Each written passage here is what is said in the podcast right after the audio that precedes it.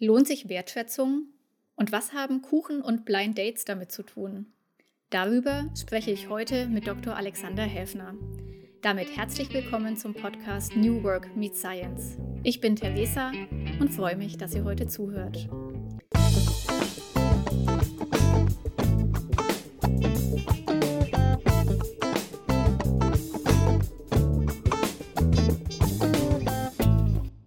Alexander Häfner ist promovierter Psychologe, Leiter der Personalentwicklung bei der Würth Industry Service und Vorstandsmitglied der Sektion Wirtschaftspsychologie im Berufsverband deutscher Psychologinnen und Psychologen. In Forschung und Praxis beschäftigt er sich mit Führungs- und Unternehmenskultur, mit der Wirksamkeit von Personal- und Organisationsentwicklung und gerade bei der Arbeit mit Führungskräften ist sein Credo, ohne Humor geht es nicht. Davon hat er auf jeden Fall eine gehörige Portion dabei, was er unter Beweis stellen konnte, als er sich sein Studium über Kabarettspielen finanziert hat. Herzlich willkommen, Alexander. Schön, dass du da bist. Ja, liebe Theresa, freut mich. Schön, dass ich da sein darf. Alexander, steigen wir doch gleich ein. Wertschätzung. Darüber wollen wir heute sprechen. Und das ist ja ein ganz schön großer und irgendwie auch abstrakter Begriff. Was bedeutet denn Wertschätzung für dich? Also für mich ganz persönlich bedeutet Wertschätzung vor allem, dass ich äh, Aufgaben habe, die ich als sinnvoll erlebe. Ne? Dass ich das Gefühl mhm. habe, ich mache da wichtige Dinge und arbeite nicht für den Papierkorb. Ähm, das ist was, was mir persönlich sehr, sehr wichtig ist. Ähm, mhm. Wenn wir da natürlich breiter schauen, dann gehören viele andere Facetten auch noch mit dazu. Ähm, und vielleicht mögen manche, die jetzt zuhören, äh, denken, na, für mich ist es eher wichtig, dass ich äh, Anerkennung erfahre, vielleicht gelobt werde oder so. Und es zeigt ja schon, wie vielfältig dieses Thema ist, dass äh, Wertschätzung wirklich ein breites Konstrukt ist, wie du es ja auch schon angedeutet hast. Äh, wirklich ein breites Konzept. Mhm. Kann man denn Wertschätzung irgendwie definieren? Oder ist es wirklich so, dass es was sehr Subjektives ist? Ja, also ähm, Wertschätzung fördert unseren Selbstwert. Das ist etwas, was uns allen sehr, sehr wichtig ist, vom Auszubildenden bis zum Geschäftsführer. Wir wollen alle unseren Selbstwert schützen, wollen diesen Selbstwert ausbauen und Wertschätzung zahlt darauf ein. Science Snack. Der Selbstwert. Was ist das eigentlich genau? Unser Selbstwert ist im Prinzip unsere grundlegende Einstellung gegenüber uns selbst. Obwohl es nicht wirklich ein Gefühl ist, sprechen wir im Alltag auch oft vom Selbstwertgefühl. Es geht hier um Fragen wie, bin ich mit mir selbst zufrieden? Finde ich, ich habe gute Eigenschaften? Ein hoher Selbstwert, also eine positive Einstellung gegenüber uns selbst, hängt zusammen mit Wohlbefinden und Gesundheit. Und Wertschätzung kann ganz unterschiedliche Quellen haben. Äh, wir haben in unserem aktuellen Buch jetzt vier Quellen differenziert, die aus unserer Sicht sehr, sehr wichtig sind. Das ist zum einen das Thema Arbeitsaufgaben nehme ich meine, also Wertschätzung kann in den Aufgaben liegen, wenn ich Aufgaben habe, die ich als unnötig beispielsweise erlebe oder die unpassend sind mit Blick auf meine Qualifikation, mit Blick auf meine Stelle, ähm, dann kann ich das als abwertend wahrnehmen und umgekehrt geht es natürlich auch in die andere Richtung, also Arbeitsaufgaben, dann soziale Interaktion, da denkt man vielleicht als erstes dran, wie gehen mhm. wir im Team miteinander um, wie geht meine Führungskraft miteinander um, da kann natürlich auch viel Abwertung, aber auch Wertschätzung drin liegen, dann so organisationale Bedingungen, beispielsweise wie fair geht es in unserer Organisation zu und als mhm. vierte Kategorie Arbeitsbedingungen direkt am Arbeitsplatz, auch da kann natürlich Wertschätzung oder Abwertung drin liegen, also wie ist ein Arbeitsbereich in innenarchitektonisch gestaltet, ähm, wie sind die Arbeitsmittel. Also diese vier Kategorien erscheinen mir und uns besonders relevant, wenn wir über das Thema Wertschätzungsquellen sprechen. Mhm. Du hast jetzt gerade schon gesagt, Alexander, das, was uns beim Thema Wertschätzung oft so als erstes im Kopf kommt, ist das Thema Umgang miteinander, soziale Interaktion. Jetzt schreibst du im gerade schon genannten Buch zum Thema Förderung von Wertschätzung in Organisationen. Abwertung hat Hochkonjunktur. Das klingt erstmal ziemlich deprimierend. Woran machst du das fest und siehst du auch Entwicklungen, die uns da vielleicht Hoffnung schenken können? Ja, wenn wir, ähm, wenn wir uns umschauen, und ich glaube, da haben insbesondere die sozialen Medien einen ungünstigen Beitrag in den letzten, in den letzten Jahren geleistet, weil da natürlich Resonanzräume für viel, viel Abwertung entstanden sind. Hm. Ja, wenn wir uns, wenn wir uns umschauen, wir hatten kürzlich bei uns im Unternehmen einen Soldaten, einen Major zum Kamingespräch und er hat uns berichtet, mhm. wenn er da unterwegs ist im Zug oder auf einem Marktplatz, kommt es immer wieder vor, dass er äh, beschimpft wird. Mhm. Ja, wüst, wüst beschimpft wird. Das ist so, so ein Beispiel aus der Praxis und ich glaube, wenn wir in uns im Freundeskreis umhören, da gibt es Polizistinnen, Polizisten, Einsatzkräfte, die, die ja beschimpft werden. Ähm, da gibt es natürlich viele Minderheiten, die Beschimpfungen ausgesetzt sind, massiven Abwertungen ausgesetzt sind, wenn wir an Menschen jüdischen Glaubens denken, Menschen mit Migrationshintergrund. Also ich denke, das nehmen wir alles wahr in den Medien, wie viel an Abwertung da passiert.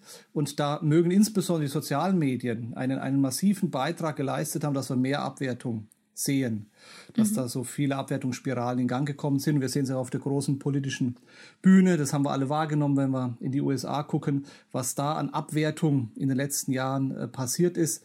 Deswegen glaube ich, dass man schon mit einiger Berechtigung sagen kann, Abwertung hat Hochkonjunktur. Mhm. Du hast auch gefragt, gibt es positive Bewegungen und äh, Entwicklungen auf der großen Bühne? Bin ich da durchaus pessimistisch. Mhm. Wenn ich jetzt in Unternehmen schaue, dann sehen wir ja eine Entwicklung, dass äh, Arbeitskräfte immer mehr gesucht werden. Das können wir ja sehr wahrnehmen. Da sind wir auch erst am Anfang dieser Entwicklung. Da mhm. haben wir alle die Charts vor Augen, demografischer Wandel. Und das wird schon nochmal einen Druck auf Unternehmen ausüben, das Thema Wertschätzung mehr nach vorne zu bringen. Denn wenn ich nicht wertschätzend mit meinen Mitarbeitern umgehe, dann, dann muss ich damit rechnen, dass die sich andere Organisationen suchen, die da besser gestaltet sind. Deswegen glaube ich schon mit Blick auf den Arbeitskontext, dass sich da schon etwas tun wird, etwas tun muss, Unternehmen auch unter Druck geraten da mhm. etwas zu tun. Führungskräfte unter Druck geraten, mhm. da etwas zu tun. Ja, gutes Stichwort tatsächlich, Alexander. Ich werde in einer der kommenden Podcast-Folgen mit Birgit Schünz ganz ausführlich über destruktive Führung sprechen, die ja sehr stark durch Abwertung von Beschäftigten gekennzeichnet ist. Und ein Mangel an Wertschätzung kann sich ja aber, denke ich, schon viel früher, viel subtiler zeigen, ohne dass es in destruktiver Führung sich ausdrückt, wo ich wirklich Beschäftigte anschreie und manipuliere und hintergehe. Was würdest du denn sagen? Was sind denn so erste Zeichen für einen Mangel an Wertschätzung für Beschäftigte oder auch für Teammitglieder? Ja, ich finde das sehr wichtig, was du da beschreibst. Diese subtilen Dinge, absolut äh, sehr, sehr wichtig. Schauen wir uns praktische Beispiele an. Mhm. Nehmen wir uns mal ein Team her. Das sind vielleicht drei Kolleginnen, die seit vielen Jahren miteinander arbeiten. Jetzt kommt eine neue Kollegin mit dazu. Diese drei Kolleginnen, die gehen immer am Nachmittag um drei Uhr mal einen Kaffee zusammen trinken. Ne?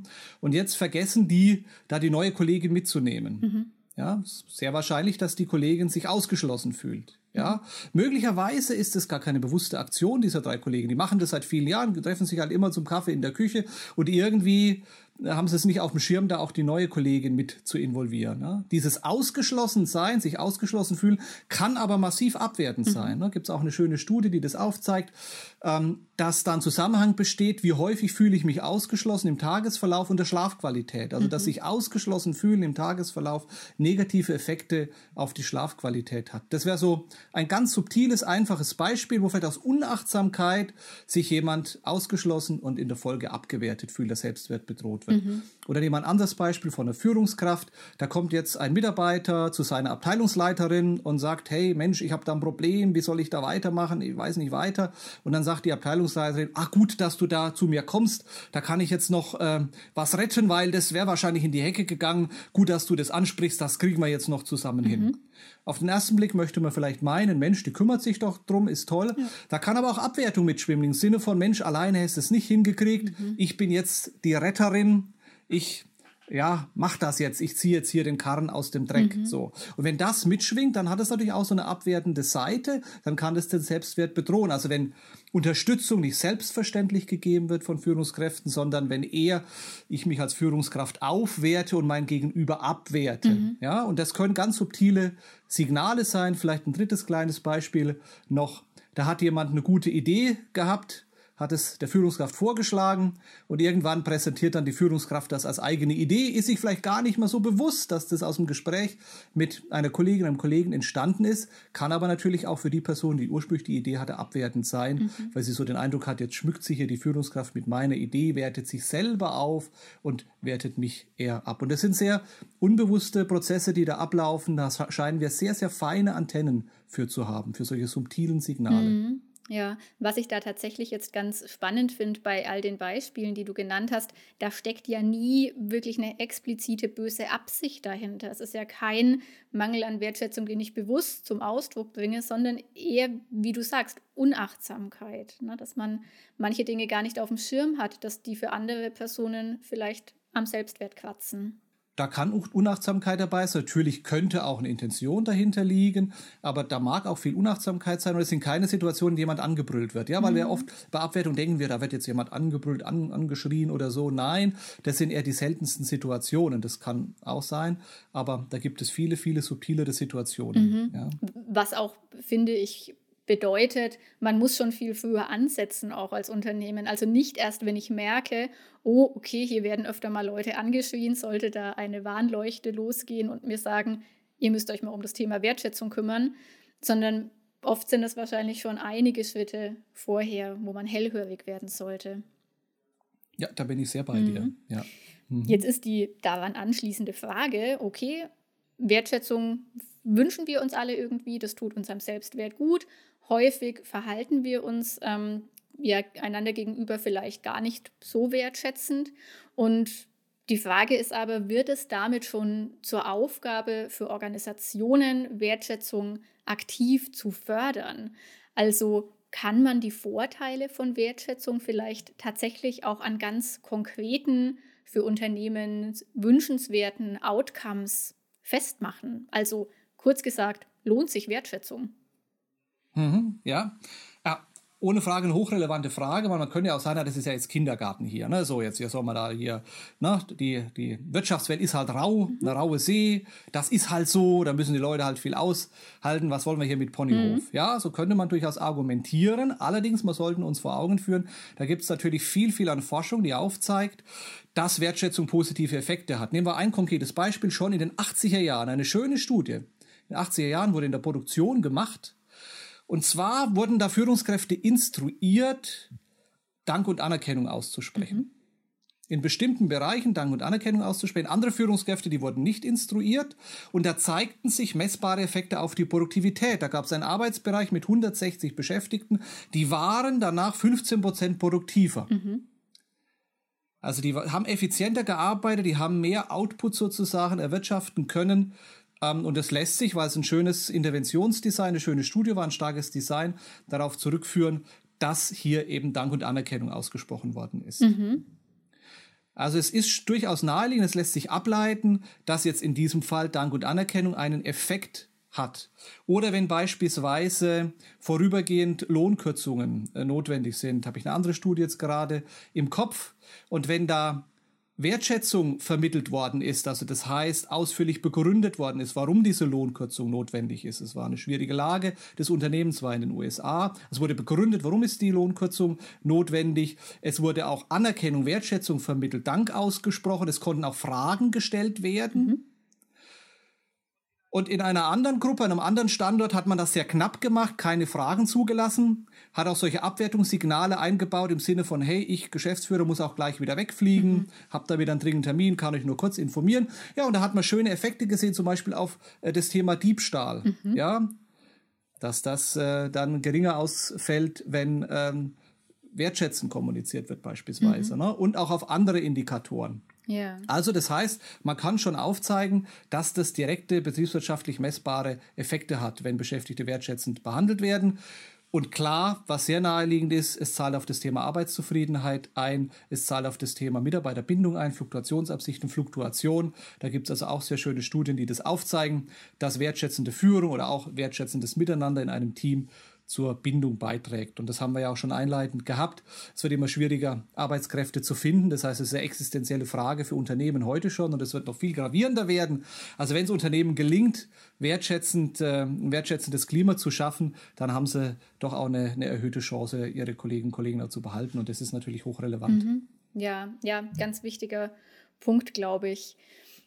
Wenn wir nochmal auf dein Buch, das wir vorhin schon ähm, erwähnt hatten, blicken, Alexander, da beziehst du dich ja auf die sogenannte SOS-Theorie, die, denke ich, erstmal nichts mit Seenot zu tun hat. Was hilft denn diese Theorie oder wie hilft uns diese Theorie, Wertschätzung und Abwertung im Arbeitskontext zu verstehen und welche Handlungsempfehlungen können wir denn da auch so rausziehen? Mhm. Also SOS hat wirklich nichts mit Seenotrettung zu tun, wobei der Vergleich eigentlich auch ganz gut passt, das Bild. Äh, SOS steht für Stress as Offense to Self. Also die Idee dahinter ist, wenn wir Abwertung erfahren, das bedroht eben unseren Selbstwert und löst dann Stress aus. Mhm. Also die SOS-Theorie stellt Abwertung als wichtigen Stressor in den Fokus. Mhm. Und das ist für diesen großer Verdienst dieser Theorie, da hinzuschauen, dass eben Abwertung stark stressauslösend sein kann. Und ähm, da können wir einiges ableiten. Ne? Also wenn wir das Thema äh, betriebliches Gesundheitsmanagement uns anschauen, dann ist natürlich eine wichtige Frage, wie können wir Stressoren zurücknehmen, vielleicht abpuffern, was können wir da tun? Und da spielt dann Wertschätzung eben eine wichtige Rolle.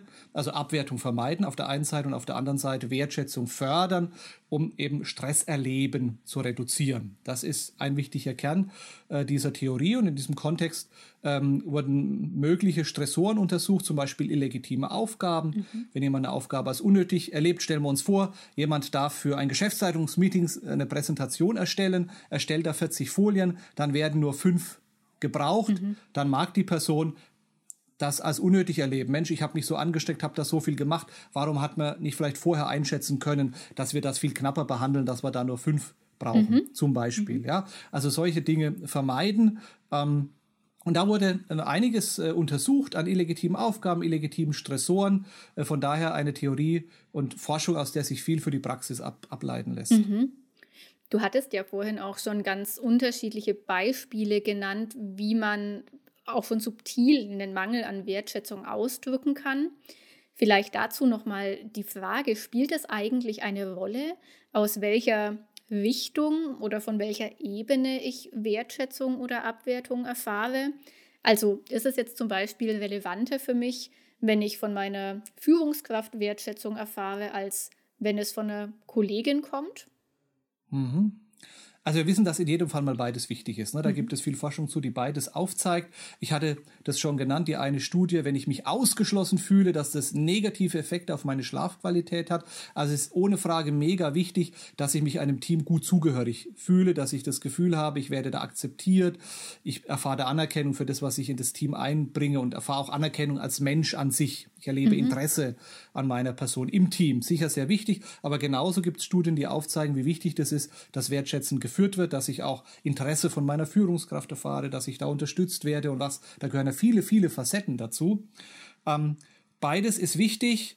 Ähm, klar kann es da auch so gewisse Puffereffekte geben. Also sollte ich jetzt eine Führungskraft haben, die mich eher abwertend behalten, dann ist es umso wichtiger, dass ich wertschätzende äh, Beziehungen im Team habe. Also da gibt es auch Studien, die das aufzeigen, dass äh, ja diese wertschätzenden Verknüpfungen, Freundschaftsnetzwerke umso wichtiger werden und sind, wenn ich auch in negative Interaktionen eingebunden bin, zum Beispiel mit meiner Führungskraft. Ja. Mhm.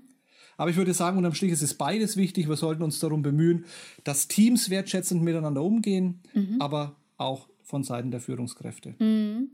Und es würde ja auch heißen, ich als äh, potenziell betroffene Person, ähm, wenn ich merke, ich bekomme hier eben nicht viel Wertschätzung von meiner Führungskraft, wenn ich vielleicht auch eine destruktiv ähm, führende Person über mir habe, dann wäre das eine gute Strategie, sich zu überlegen, wo kann ich denn mir diese Ressource von anderen Personen ziehen? Also wo kann ich ein Netzwerk aufbauen und mir Wertschätzung von anderen abholen, um das so ein bisschen abzupuffern? Absolut. Und da spielen Freundschaftsnetzwerke eine ganz, ganz wichtige Rolle. Wenn wir da Respekt erleben, das erzeugt positive Emotionen bei uns ähm, unbedingt. Mhm. Ja. Ja.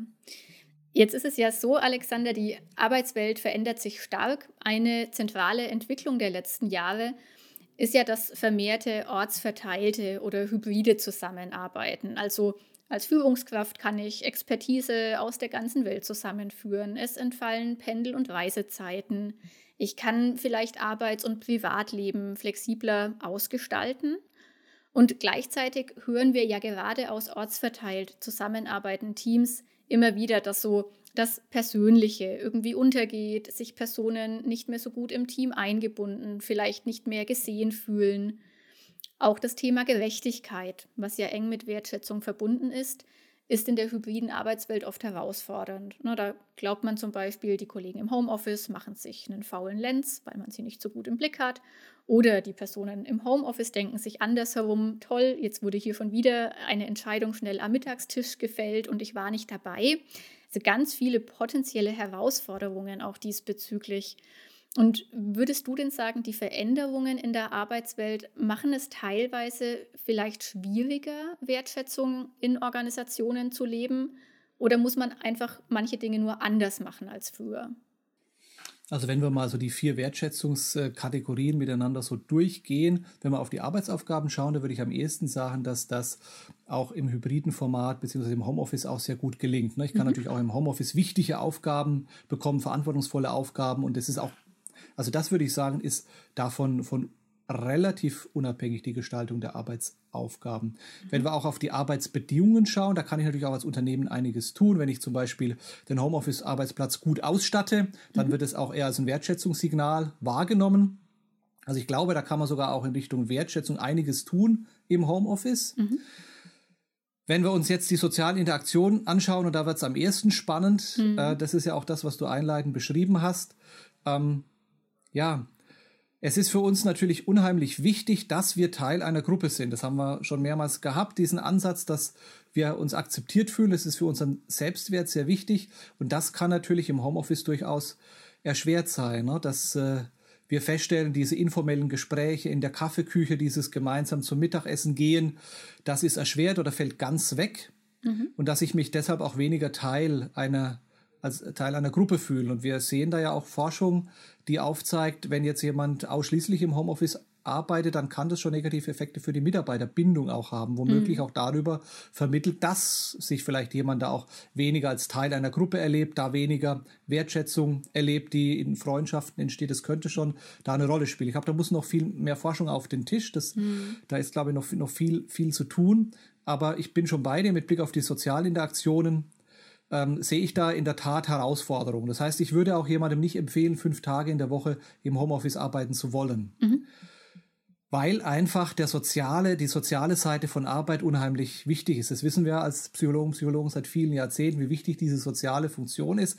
Und wenn ich jetzt nur im Homeoffice äh, arbeite, dann nehme ich natürlich viel weg oder setze mich gewissen Risiken aus. Ja? Mhm. Ich würde eher Beschäftigten und Unternehmen einen Mittelweg empfehlen, zu gucken, kommen wir mit zwei, einem, drei Tage Homeoffice in der Woche zurecht, aber bewusst auch gemeinsame Präsenzzeit zu gestalten. Ich bin mir bewusst, dass das nicht immer geht.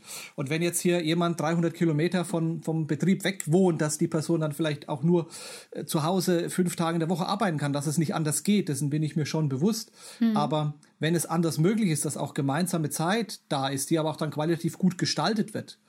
Also ich habe durchaus auch schon Führungskräfte begleitet, die sich dann in erster Linie hinter ihrem Laptop versteckt haben. Das mhm. ist natürlich nicht der richtige Ansatz. Ne? Da muss ich ein positives Miteinander gestalten. Dann muss ich schauen, dass da vielleicht an den gemeinsamen Teamtagen Teambesprechungen stattfinden, Teamessen, dass ja in, in Zeit in guter Qualität verbracht werden mhm. kann. Ja. Also bei den sozialen Interaktionen, ich glaube, da müssen wir gut schauen, dass wir da einen guten Mittelweg entwickeln. Mit Blick auf die organisationalen Bedingungen sehe ich auch durchaus Chancen und Risiken. Das heißt, für Führungskräfte vor allem darauf zu achten, wie binde ich meine Leute auch im Homeoffice ein, wie gestalten wir da Partizipation, dass wir eben Entscheidungen auch da gemeinsam treffen und nicht nur die, die in Präsenz da sind, ähm, dass wir ähm, auch Karriereentscheidungen beispielsweise nicht davon abhängig machen, wer die meiste Zeit mit der Führungskraft verbringt, sondern Kriterien beispielsweise definiert haben und mhm. geeignete eignungsdiagnostische Instrumente zur Anwendung bringen. Also da können wir ja einiges tun, also das ja. können wir gestalten, aber ich glaube, du hast es angesprochen, man muss das schon auch sehr bewusst tun und muss sich der Effekte äh, bewusst sein, die passieren können, wie eben der angesprochene Effekt, die Person wird befördert, die die meiste Zeit mit ihrer Führungskraft ähm, verbringt, weil das Sympathieeffekte befördert und sich das entsprechend auswirkt. Da sollten Führungskräfte auch in Trainings dafür sensibilisiert werden und mhm. man sollte schauen, wie man das möglichst vermeiden und man kann das vermeiden. Also damit kann man auch umgehen. Mhm. Ja. ja, und ich glaube, es ist einfach ganz wichtig, dass man ja sich dessen bewusst ist, es ist nichts, was automatisch gut funktioniert. Also ja. es ist an vielen Stellen eine Veränderung, sei das jetzt äh, hin zu hybriden Teams oder dass Personen nur noch im Homeoffice arbeiten. Dass es einfach ein Prozess ist, den man bewusst steuern und reflektieren und gemeinsam gestalten muss. Also dass man sich wirklich gemeinsam Gedanken drüber macht. Wie kriegen wir das jetzt noch hin, dass wir eine mhm. persönliche Ebene beibehalten? Und da wissen wir ja, wie du auch schon angedeutet hast, aus der Forschung, gerade wenn sich Teams neu finden, die dann zukünftig vielleicht ortsverteilt zusammenarbeiten, was ja oft ein toller Mehrwert ist, weil du kannst tolle Experten von überall her für ein Projekt zusammensuchen dass es trotzdem, wenn es irgendwie möglich ist, wichtig ist, am Anfang sich mal in die Augen gucken zu können und gemeinsam in Präsenz Zeit zu verbringen, um dieses Vertrauen, diese Anfangsbasis gut aufzubauen. Mhm. Ja, und auch, auch um das aushandeln zu können, wie wollen wir miteinander arbeiten, ne? dass auch alle die Chance haben, ihre Anliegen einzubringen. Das empfehle ich auch ganz grundsätzlich. Auch Teams, die jetzt vielleicht schon lange miteinander arbeiten und jetzt arbeiten vielleicht nach Corona mehr im Homeoffice, ja. dass man das gut miteinander aushandelt. Was ist jedem auch wichtig? Da kann man ja mal einen halben Tag miteinander verbringen und das mal sammeln. Was haben mhm. wir für mhm.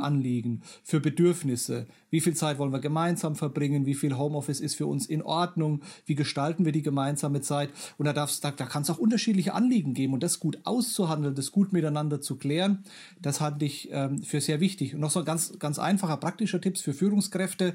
Ich muss ja eine E-Mail, die ich bekomme von jemandem aus dem Team, nicht wieder mit einer E-Mail beantworten. Ich kann ja bewusst auch sagen, da suche ich jetzt den Kontakt. Hier habe ich vielleicht einen Kollegen, eine Kollegin, die ist im Homeoffice, hat mir eine E-Mail geschrieben. Jetzt rufe ich bewusst an, um da in Kontakt zu kommen. Ja. Und dann nutze ich auch bewusst die Kamerafunktion, dass wir uns sehen können. Und wir machen das vielleicht zum Standard, dass wir, wenn wir miteinander telefonieren, immer auch die Kamerafunktion nutzen, dass wir zumindest diesen Kanal noch für uns mhm. öffnen. Also ich glaube, dass es so einfache kleine Dinge geben kann, mhm. die ich auch als Führungskraft reflektieren kann, um doch wieder etwas für mehr Kontakt und mehr miteinander zu tun. Total. Und ich glaube, da erfordert es einerseits, genau wie du sagst, das gemeinsam aushandeln. Ich glaube, es funktioniert oft nicht gut, wenn ich als Führungskraft sage, so Leute, ich habe mir jetzt was ganz Tolles überlegt, wir machen das mal. Und gleichzeitig erfordert es, finde ich, auch so eine gewisse Offenheit, zu sagen, ja, dann probieren wir das jetzt einfach mal aus und schauen, funktioniert das für uns. Ich hatte letzthin eine Gruppe ähm, im Training zum Thema hybride Führung und wir haben auch darüber gesprochen, was gibt es da für Ideen. Und eine Person hat ein äh, Gratitude-Meeting vorgeschlagen und meinte, sie machen das immer am Anfang von ihrem Team-Meeting virtuell, dass sie sich zehn Minuten darüber austauschen, hey, wofür bin ich gerade einem Teammitglied dankbar? Was hat jetzt jemand mhm. in der mhm, letzten Woche mhm. getan, um mich zu unterstützen? Mhm. Die haben das dann auch ganz schön sogar noch mit ihren Unternehmenswerten verknüpft. Auf welchen Wert hat das dann auch eingezahlt? Mhm. Und für mhm. sie hat es super gut funktioniert. Ein Kollege meinte, boah, das, da brauche ich meinen Leuten nicht damit kommen. Mhm. Und so diese, diesen Diskurs, diesen Austausch und auch eine Offenheit, das mal mit ins Team zu nehmen und zu sagen, mhm. ja, weißt du doch gar nicht, vielleicht fänden die es cool. Das mhm. finde ich an der Stelle ganz wichtig. Mhm. Ja, tolles Beispiel. Ja. Mhm. Und auch so, was ich nochmal betonen möchte, das nicht nur im Team zu diskutieren und zu hinterfragen, sondern auch sich selber wirklich immer wieder äh, kritisch zu hinterfragen. Genau mhm. wie in deinem Beispiel mit der E-Mail gerade. Ähm, na, was du jetzt vorhin auch meintest, Office-Tage, wenn ich dann von vor Ort bin, wirklich mhm. bewusst zu nutzen und mir die Vorteile aus, dem, aus der Interaktion dann auch mitzunehmen. Ähm, da musste ich dann letztendlich auch ein bisschen schmunzeln, als mir in einem virtuellen Training zum Thema hybride Arbeit aufgefallen ist, als wir gerade über Activity-Based Working gesprochen haben. Also, wenn du im Office bist, nutze das und wenn du zu Hause bist, nutze das für fokussiertes Arbeiten, dachte ich mir, mhm. ja. Und jetzt sitze ich hier in meinem virtuellen Online-Training den ganzen Tag am Laptop und bin im Büro. Mhm. Hätte ich genauso daheim bleiben können. Ne? Ja, also ja, auch, ja, ja. Mhm. Da, ja, da, ja. da erwischt man sich auch selber immer noch ab und zu. Ja. Das ist ja auch okay. Ja, ja, das darf so sein. Da dürfen wir auch über uns selber schmunzeln und dieses sich selber beobachten und vielleicht am Abend mal gerade in der Führungsrolle, aber auch generell zu reflektieren, hey, wie habe ich mich denn heute eigentlich verhalten? Und mhm. wenn ich jetzt als Führungskraft feststelle, Mensch, jetzt war ich den ganzen Tag in Meetings und habe eigentlich meine Kolleginnen und Kollegen im Team gar nicht gesehen, da, dann, äh, dann kann, ja, dann, dann bringt die Präsenz ja nichts. Ne? Dann, und dann ja. vielleicht ins Nachdenken zu kommen und zu sagen, hey, dann plane ich mir da doch die Tage weniger dicht, wenn ich da bin. Da suche ich bewusst Gespräche, da gehe ich mal durchs Team durch, da ja, gehe ich mal gemeinsam mit in die Kaffeeküche, da schaue ich, dass ich mit dem Team zum Mittagessen gehen kann. Und das gilt ja nicht nur für Führungskräfte, sondern für alle im Team, ähm, ja. da wirklich bewusst mit umzugehen und das eigene Verhalten mal so bewusst zu reflektieren. Ja, absolut, bin ich ganz bei dir. Alex, lass uns noch mal auf einen Aspekt ein bisschen genauer draufschauen. Ich möchte mit dir über Feedback sprechen. Mhm. Das ist ja eine ganz wichtige Art, um Wertschätzung auszudrücken. Ich zeige Interesse an deiner Arbeit, ich nehme mir die Zeit zu reflektieren, was ich beobachte, ich biete dir vielleicht eine neue Perspektive und idealerweise die Möglichkeit, dich weiterzuentwickeln. Und auch das ist allerdings etwas, was gerade bei der Führung auf Distanz oder bei der ortsverteilten Zusammenarbeit oft schwer fällt. Erst letzthin meinte ein Teilnehmer in einem Training zu hybrider Führung zu mir, ja, wie soll ich denn sinnvolles Feedback geben, wenn ich gar nicht so richtig mitbekomme, was die eigentlich den ganzen Tag machen bei mir im Team? Ich will mir ja nicht jeden Tag am Ende des Tages Bericht erstatten lassen wie beim Militär. Mhm. Was wäre denn da deine Empfehlung? Wie funktioniert Feedback auch auf Distanz gut? Mhm, mh. Also generell, und das war, denke ich, auch schon, schon vorher vorher wichtig, auch gemeinsame Arbeitszeit wirklich miteinander zu verbringen, auch am Arbeitsplatz äh, der mhm. Kolleginnen und Kollegen im Team. Also dass ich auch als Führungskraft äh, wirklich ja einen Tag im Jahr oder vielleicht sogar mehrere Tage am Arbeitsplatz mit dabei bin. Also jetzt nehmen wir mal an, ich führe ein Vertriebsteam, dass ich ähm, und da vielleicht sogar eher noch häufiger mit den Verkäuferinnen und Verkäufern auch mal zum Kunden gehe und dann auch mhm. die ähm, meine Teammitglieder in Aktion erlebe. Aber das ist natürlich in der Produktion auch genauso, dass ich da mit bei der Maschine auch dabei bin, mir das mal anschaue. Ja, mhm. ähm, und auch sonst im kaufmännischen Bereich, dass ich ja einfach wie eine Art Mitreise mache. Ich setze mich daneben und mhm. bin damit dabei, ähm, um zu erleben, welche Anforderungen hat meine Kollegin, mein Kollege, was passiert denn da alles, äh, wie geht meine Kollegin, mein Kollege mit den Anforderungen um, was hat sie oder eher so für Aufgaben auf dem Tisch. Mhm. Das ist natürlich auch eine gute Gelegenheit für Feedback, wenn ich wahrnehmen kann, wie telefoniert beispielsweise jemand, wenn ich miteinander da drauf schaue, wie jemand sich selbst organisiert beispielsweise, auch wichtige mhm. Arbeitsschritte, Arbeitsprozesse mal durchspreche oder auch konkret anschaue, wie führt es jemand aus, dann ähm, kann das äh, eine gute Möglichkeit sein, um dann direkt Feedback zu gehen auf der Basis von Beobachtung. Wichtig ist mhm. das natürlich gut zu framen, also im Sinne von, hier kommt nicht der Kontrolleur, sondern im Sinne von, ähm, ich möchte einfach auch erleben, wahrnehmen, was, was du tust, was dich beschäftigt, was du auch für Anforderungen hast und vielleicht kommen wir auch gemeinsam auf Ideen, wie du noch was besser machen kannst. Vielleicht fällt uns da miteinander was ein oder ich lerne auch was dabei in der Führungsrolle, ne, dass auch ich mich verbessern kann. Ähm, also das empfehle ich sehr, das zu machen, weil dann hat man auf der Basis konkreter Beobachter, konkreter Erlebnisse die Chance, ähm, Feedback zu geben. Mhm. Und das funktioniert auch unter den aktuellen Bedingungen. Dann kann man sich ja doch dafür für einen gemeinsamen Termin auch gemeinsamen Tag verabreden. Mhm nochmal eine andere Denkrichtung, dass wir noch mehr über Ziele führen, dass wir miteinander Ziele vereinbaren. Das ist natürlich auch möglichst partizipativ, dass wir beide auch dahinter stehen können und dann in Abstimmung die Fortschritte reflektieren. Und wenn ich jetzt vereinbart habe, du kümmerst dich um Projekt XY oder du machst diese Aufgabe und dann reflektieren wir im Gespräch, vielleicht in wöchentlichen oder zweiwöchentlichen Gesprächen, wie die Fortschritte sind, dann ist das natürlich auch eine Basis für Feedback. Ja, dann kann ich ja auch mhm. als Führungskraft signalisieren, Mensch, finde ich toll, wie du dich da entwickelst oder an der und der Stelle habe ich noch eine Anregung für dich. Mhm. Also ich glaube, dass das Führen über gemeinsam vereinbarte Ziele auch nochmal wichtiger wird. Ja. Und vielleicht noch so eine dritte Komponente dabei, ähm, was wir auch sehr gerne machen, dass man sich als Führungskraft mal den Aufgabenkuchen der Kolleginnen und Kollegen genau anschaut, dass man die Kolleginnen und Kollegen mal auch darum bittet, dass sie mal über eine Woche, zwei Wochen hinweg gut beobachten, wofür setzen sie ihre Zeit denn ein, dass sie das in so einem Kuchendiagramm darstellen, dass so ein Ist-Kuchen entsteht und mhm. sie sich auch gerne so einen Sollkuchen mal anlegen, wie würden sie sich denn selber wünschen. Und das ist dann eine gute Gesprächsbasis, weil man dann miteinander schauen kann, ähm, wie wird die Zeit genutzt, ist es sinnvoll genutzt aus beider Perspektiven. Sind vielleicht unnötige Aufgaben dabei? Sind Aufgaben dabei, die man vielleicht effizienter erledigen kann? Oder haben sich auch mhm. die Interessen verändert, dass vielleicht eine Kollegin, ein Kollege lieber andere Aufgaben übernehmen möchte, Aufgaben abgeben möchte? Wir haben das auch schon mal mit einem Team gemacht, so ein Aufgabenkarussell, dass also alle mal Aufgaben auch tauschen durften. Also ich biete an mhm. und ich würde was übernehmen. War spannend zu sehen, mhm. da ist einiges in Bewegung gekommen. Ne? Also, mhm. dass jeder so die Kuchenstücke dann auf dem Teller hat am Ende des Tages, die besser im besten Fall passen. Und war auch spannend zu sehen, da ist wirklich einiges dann getauscht worden. Und es ist mhm. natürlich auch eine Möglichkeit, in so Gesprächen zu erleben, was machen denn meine Leute? Wofür setzen sie ihre Zeit ein? Passt es für mich auch als Führungskraft? Und auf so einer Basis kann ich natürlich dann auch Feedback geben. Ja. Eine Bemerkung zum Thema Feedback geben ist mir noch wichtig. Ähm, Am besten ist natürlich, wenn, wenn die Aufgabe selbst Feedback gibt. Ne? Wenn ich natürlich selber wahrnehme, inwieweit äh, mache ich das gut oder schlecht. Wenn ich als Gärtner wahrnehme, jetzt habe ich zu viel gegossen, weil die Pflanze eingeht, ist das natürlich immer besser, wie wenn da ein Chef kommt und mir das sagt, weil mhm. wir aus der Feedback Intervention Theory wissen, dass Feedback so eine zwei, äh, zweischneidiges Schwert ist. Ne? Also Feedback hat oft negative Effekte, weil es selbstwertbedrohlich natürlich sein kann. Mhm. Oder auch wenn es ein positives Feedback ist, dass ich mich auch mehr mit Selbstaspekten beschäftige als mit der Aufgabe. Also Feedback hat durchaus auch so eine Seite, dass es leistungsmindernd sein kann, wenn ich mich dann mehr mit meinem Selbst beschäftige, mit meinem Selbstbild mhm. und weniger mit der Aufgabe an sich. Science Snack. Warte, die Feedback-Inter-Was-Theorie? Wie Alexander beschreibt, kann Feedback sowohl positiv als auch negativ auf Leistung wirken. Die Feedback-Interventionstheorie beschreibt, wann was der Fall ist.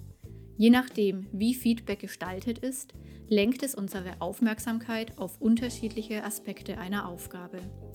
Wenn man zum Beispiel gelobt oder durch Feedback im Selbstwert bedroht wird, kann das eher negative Effekte auf die Leistung haben. Je mehr ich mich durch Feedback mit mir selbst statt mit der Aufgabe beschäftige, desto weniger effektiv ist es. Die Leistung in einer Aufgabe sollte sich dagegen verbessern, wenn das Feedback unsere Aufmerksamkeit auf Lerngelegenheiten lenkt oder durch den Vergleich mit der eigenen früheren Leistung motivierend ist. Ähm, also ich möchte nicht so weit gehen zu sagen, man sollte Feedback möglichst vermeiden in Organisationen. Das werde ich, würde ein bisschen überspitzt sein, aber Feedback schon auch dosieren und eher gucken, dass die Leute durch die Aufgabe selbst erkennen können, mache ich da einen guten Job. Ne? Ja, ja. Ganz wichtiger Punkt da vielleicht noch eine Rückfrage dazu. Kann man denn auch als Feedbackgeber und Geberin was daran tun, ob Feedback als selbstwertbedrohlich aufgefasst wird? Ja, unbedingt. Also minimalinvasiv, ja, mhm. minimalinvasiv. Mhm. Und da wird vielleicht auch in manchen Führungskräftetrainings ein bisschen was ungünstig vermittelt.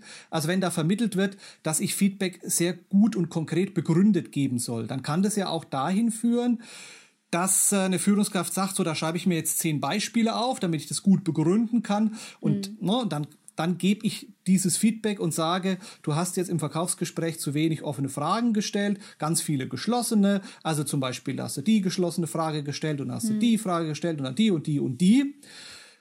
Und da wäre die Empfehlung, das eher minimalinvasiv zu machen. Das heißt, nur so viel an Beispielen, wie der Gesprächspartner braucht, um das wirklich zu verstehen. Mhm. Ja, also sehr fokussiert zu machen, eine kurze Begründung und wenn ich merke, mein Gesprächspartner hat das verstanden, dann muss ich nicht noch die zehn anderen Gründe und Argumente auf den Tisch legen. Mhm. Ja. Ja, wenn wir gerade eh beim Thema Feedback-Technik sind, vielleicht auch noch mal die Frage an dich. Da gibt es ja die unterschiedlichsten Empfehlungen. Ne? Du hast gerade schon eine genannt, nämlich möglichst konkret mit Beispielen hinterlegen wir hören ja auch immer wieder die Empfehlung, erst nur die Sandwich-Technik, erst was Positives, dann was Negatives, dann nochmal was Positives. Würdest du sagen, ja, das macht schon Sinn oder wärst du da auch eher vorsichtig? Also ich, das, also es ist sicherlich auch äh, klug, positives Feedback zu vermitteln, ja. Also das im Sinne von Selbstwert schützen, ähm, positives Feedback mit zu ergänzen. Ähm, ich würde noch ergänzen, was auch noch wichtig ist, so Systembedingungen mit zu berücksichtigen. Also mhm. wenn hier beispielsweise nach einem Kundengespräch etwas zu kritisieren ist und es ist ein herausfordernder Kunde, das auch zu würdigen. Mensch, das ist ein anspruchsvoller Kunde, das ist auch nicht so leicht, das Gespräch zu gestalten. Ähm, Habe ich Verständnis dafür, dass das nicht einfach ist. Mir ist das und das aufgefallen. Da möchte ich dich bitten, darauf zu achten und das zu verändern.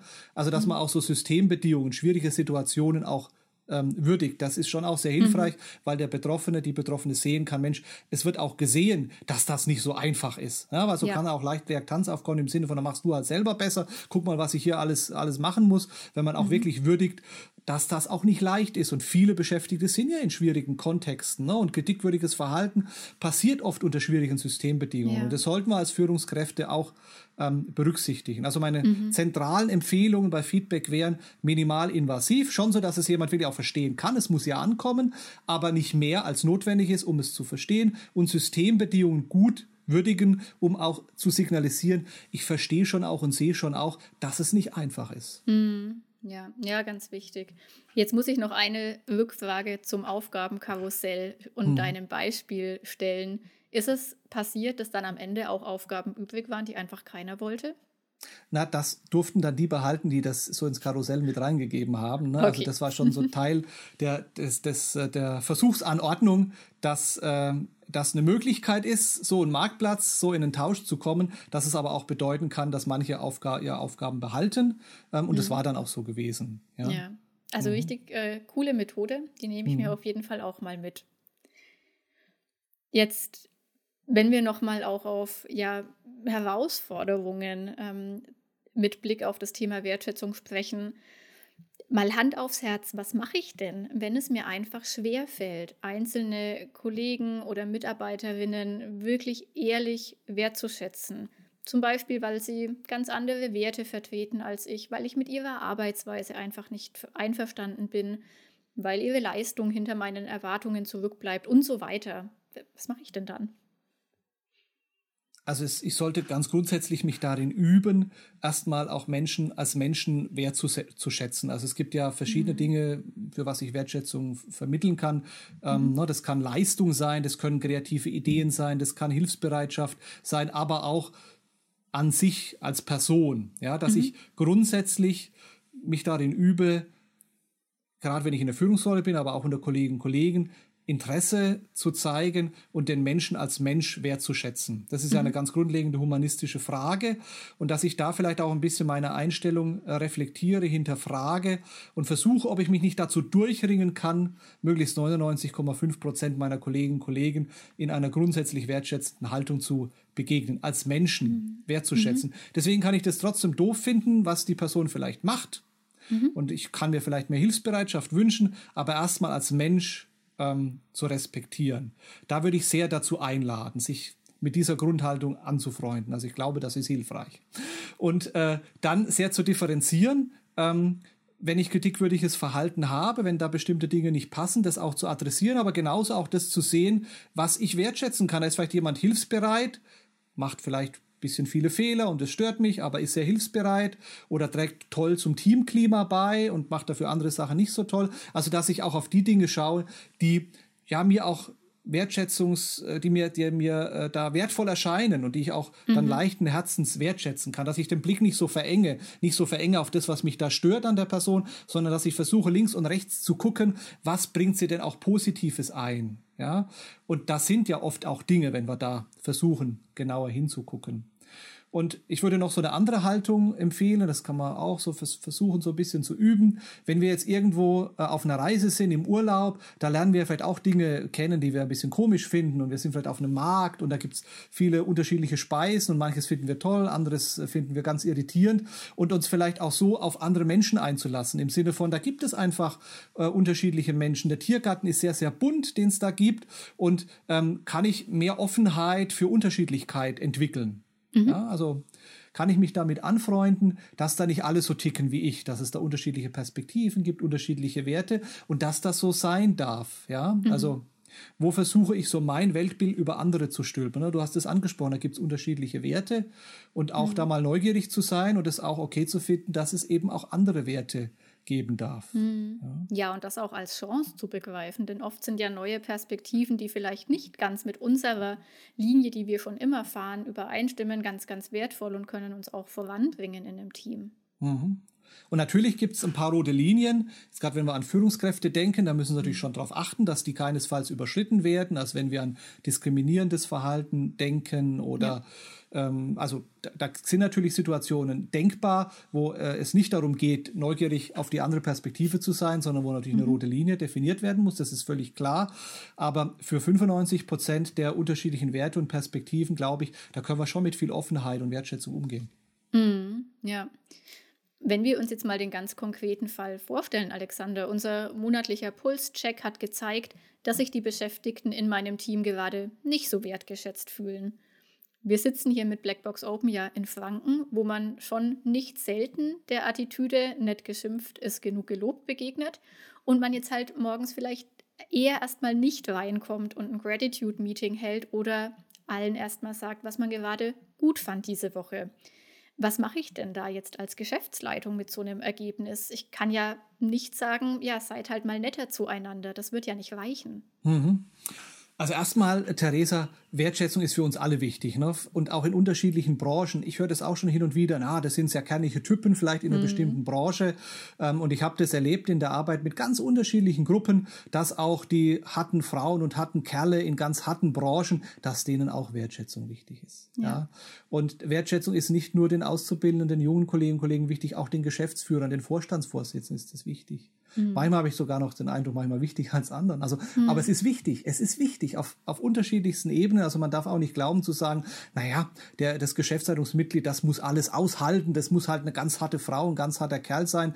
Die, diese Personen brauchen doch keine Wertschätzung. Also ich, das wäre eine, eine, falsche Herangehensweise, sondern mhm. das ist universell. Wir alle wollen äh, Wertschätzung. Mhm. Ähm, ja, jetzt so auf den Punkt, ähm, da noch ein bisschen näher reinzugehen. Ähm, was machen wir, wenn wir so, so ein Szenario haben, wie du, es beschrieben hast?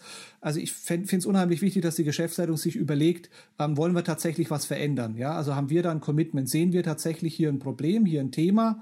Ähm, und sind wir bereit, da auch etwas zu tun? Ja, also jetzt nehmen wir mal an, du hast es so beschrieben, wir haben Daten vorliegen, die Situation ist kritisch und dass dann wir als Geschäftsleitung sagen, was ist, wollen wir da wirklich was machen? Wollen wir was verändern? Und was ist auch unser Zielbild? Wo wollen wir denn gerne hin? Was sind die Knackpunkte und wie kommen wir dahin? Mhm. Und ähm, da ist natürlich auch gut, wenn man sich Unterstützung von außen holt. Wichtig aber auch selber anzufangen bei sich selber. Also damit würde ich überhaupt mal anfangen, wenn wir sagen, wir haben Bedarf, dass wir kritisch reflektieren. Also beispielsweise, wir als Geschäftsleitungsmitglieder, wie sprechen wir denn übereinander, wenn jemand nicht im Raum ist? Mhm. Ganz konkretes Beispiel kann man sich angucken. Wie sprechen wir denn in unseren Verantwortungsbereichen über die anderen Verantwortungsbereiche? Mhm. Wie machen wir denn das? Ne? Schimpfe ich als Einkaufsleiter jeden Tag auf den Vertrieb zum Beispiel. So. Ja. Und wenn ich das merke, dann ist das mein erster Ansatzpunkt für Veränderung. Jetzt nehmen wir mal, ich bin Einkaufsleiter, mhm. ich schimpfe so viel über den Vertrieb. Hm, dann äh, könnte mein Beitrag zu mehr Wertschätzung sein, dass ich das mal halbiere. Ich darf noch über den Vertrieb schimpfen, aber vielleicht nicht mehr ganz so schlimm und etwas seltener. Mhm. Das könnte mein Beitrag als Einkaufsleiter sein. Also, dass ich da so mal bei der Geschäftsleitung selber bei mir selber anfange. Ne? Und wenn mir auffällt, hey, ich äh, bin hier Geschäftsleitungsmitglied und irgendwie, ich kenne auch viele Namen von Kolleginnen und Kollegen aus meinem Verantwortungsbereich gar nicht, dann könnte ja mal der Ansatz sein, dass ich mal die Namen lerne, dass ich die mhm. vielleicht auch mal mit Namen begrüßen kann, wenn ich sie sehe. Ja? Mhm. Also ich würde mir ganz viele Dinge überlegen, die ich selber als Geschäftsleitung tun kann. Und das würde ich mal ein Jahr lang machen. Und dann mal gucken, ob sich schon was verändert. Vielleicht hat sich dann schon so viel verändert, dass ich gar nicht mehr tun muss. Wenn sich noch nicht genug verändert hat, aber schon bestimmte Dinge, sehr wahrscheinlich, dass sich schon was tut, dann kann ich ja darüber nachdenken, ob ich Workshops umsetze mit den Mitarbeitenden und da noch auf andere Dinge gucke. Aber ich würde erstmal die Dinge machen, die ich selbst direkt in der Hand habe als Geschäftsführer. Das ist mein eigenes Verhalten. Und ich mhm. würde annehmen, wenn wir Wertschätzungsprobleme in dem Unternehmen haben, dass auch die Geschäftsführung etwas beitragen kann, um das zu verbessern. Ja, mhm. Von der Hypothese würde ich ausgehen. Und selbst wenn die auch schon ganz, ganz viel richtig machen, da würde ich mal gucken, ob es nicht doch noch Dinge gibt, wo man noch einen kleinen Schritt nach vorne gehen kann, mhm. was tun kann. Ja? Mhm. Und wenn ich mir vornehme, ab morgen halte ich den anderen schön die Tür auf, ähm, das kann schon ein kleiner Beitrag eines Geschäftsleitungsmitglieds sein. Ja. Ganz kleiner Beitrag. Kann ich machen, kann ich probieren. Mhm. Ja, ganz, ganz spannende Perspektive, weil ich mir vorstellen kann, dass sich viele auf diese Frage hin erstmal denken würden, ja, dann mache ich halt einen Workshop, ne, mache ich halt ein Training. Und oft erwartet man sich ja dann so ne, die Quick Wins. Und ich finde das ganz wertvoll, was du sagst, erstmal bei sich selber anfangen und dann dem auch Zeit geben. Ne? Ja, ja. Ich kann mir vorstellen, mhm. dass manche jetzt mhm. aufgemerkt haben bei, huch, ein Jahr lang soll ich da warten, aber natürlich braucht so etwas Zeit, um auch nachhaltig Veränderungen anzustoßen. Alexander, dass sich Wertschätzung für Unternehmen lohnt, haben wir jetzt, denke ich, mittlerweile ganz gut herausgestellt. Und ich hatte ja zum Einstieg von Kuchen und Blind Dates im Zusammenhang mit Wertschätzung im Arbeitskontext gesprochen.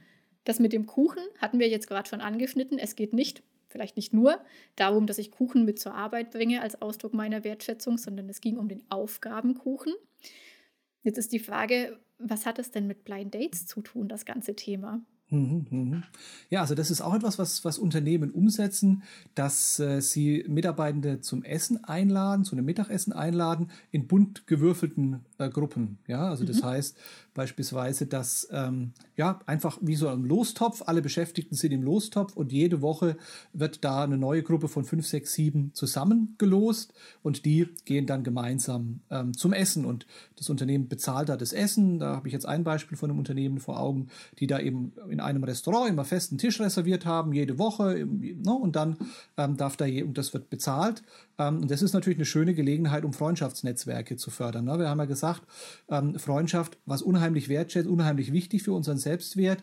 Und wenn ich sowas unterstütze, und da können natürlich solche gemeinsamen Essen ein Beitrag sein. Also da würde ich sowieso äh, Unternehmen empfehlen, gut drüber nachzudenken, wie bekommt man auch Mitarbeitende dazu, gemeinsam miteinander zu essen, so in Verbindung, in Kontakt zu sein. Ähm, also gerade mit Blick auf das Thema ähm, Wertschätzung halte ich das für hoch relevant, weil das natürlich äh, Freundschaftsnetzwerke befördert, dass ich da in einen ganz anderen Austausch komme, wenn ich so Zeit miteinander verbringe. Mhm. Ja, ja, ganz wichtig. Jetzt nähert sich unsere gemeinsame Zeit schon fast dem Ende, Alexander. Wir haben jetzt ja ganz viele Punkte zum Thema Förderung von Wertschätzung in Organisationen angesprochen. Du hattest vorhin die vier Bereiche genannt, die man mhm. angehen kann. Ähm, wir haben jetzt auch schon viele konkrete Beispiele gesammelt. Was kann ich tun? Ich kann bei mir selber erstmal anfangen. Es geht viel um Reflexion, es geht viel um gemeinsam im Team aushandeln. Wo sind denn unsere Stellschrauben? Ähm, was wäre denn eine Empfehlung, die du mitgeben möchtest, wenn ich als Einzelperson, als Führungskraft oder auch als ähm, Unternehmen sage, wir, wir wollen besser werden mit Blick auf Wertschätzung? Was wäre ein guter erster Schritt? Mhm. Also wenn es darum geht, was ich als Einzelperson oder Führungskraft machen kann, zu schauen, ja, wirklich, was ist ähm, ein Punkt, mit dem ich mich gut identifizieren kann? Wir hatten das Thema Bedanken. Ne? Ist mhm. es für mich ein guter Vorsatz, dass ich sage, jeden Tag bedanke ich mich einmal für etwas? Ja, das mhm. ist ja eine, eine, kleine Veränderung, die aber schon einen Unterschied erzeugen kann. Also, dass ich mir überlege, was passt denn gut zu mir? Oder dass mhm. ich als Führungskraft sage, ich verschwinde nicht ab 7.30 Uhr hinter meinem Rechner, sondern ich gehe erstmal bei allen Kolleginnen und Kollegen vorbei. Diese 15, mhm. 20 Minuten, die nehme ich mir und sage mal allen guten Morgen und lasse zu, dass da erste Gespräche entstehen und ich vielleicht auch schon mhm. Wertschätzung vermittle, indem ich sage, Mensch, hey, bei der Aufgabe bist gut vorankommen, wollte nur mal Danke sagen, so. Ne? Also, mhm. dass ich so eine, so eine kleine Verhaltensänderung bei mir selber initiiere integriere und mal gucke, welche Effekte das erzeugt. Und oft sind es ja so kleine Steine, die dann auch ordentlich Welle erzeugen können. Das kann passieren, ne, dass ich so mit einer kleinen Intervention äh, feststelle, hat das erzeugt einen Unterschied. Da mhm. verändert sich. Und ich habe das wahrgenommen bei Führungskräften. Ich habe eine Führungskraft vor Augen, die ist nie mit äh, so in die Kaffeeküche gegangen. Ne? Die hat immer mhm. ganz viel Arbeit gehabt. Ne? Und da war eine kleine Veränderung zu sagen, ich gehe jetzt da mal auch mit und stelle mich mal dazu und komme ins Gespräch. Ne? Und das wurde von den Mitarbeitenden wahrgenommen, haben sie auch zurückgemeldet. Mensch, das finden sie toll. Also so mhm. kleine Veränderungen können dann schon oft auch Großes bewirken. Und so würde ich da rangehen, ne? dass ich mhm. eben gucke, was passt da zu mir und ich nehme eine kleine Veränderung vor und setze die dann aber auch konsequent um. Mhm. Alexander, ich stelle zum Abschluss meinen Gästen immer die folgenden zwei Fragen, für jeden gleich, und ich bin schon sehr gespannt auf deine Antwort.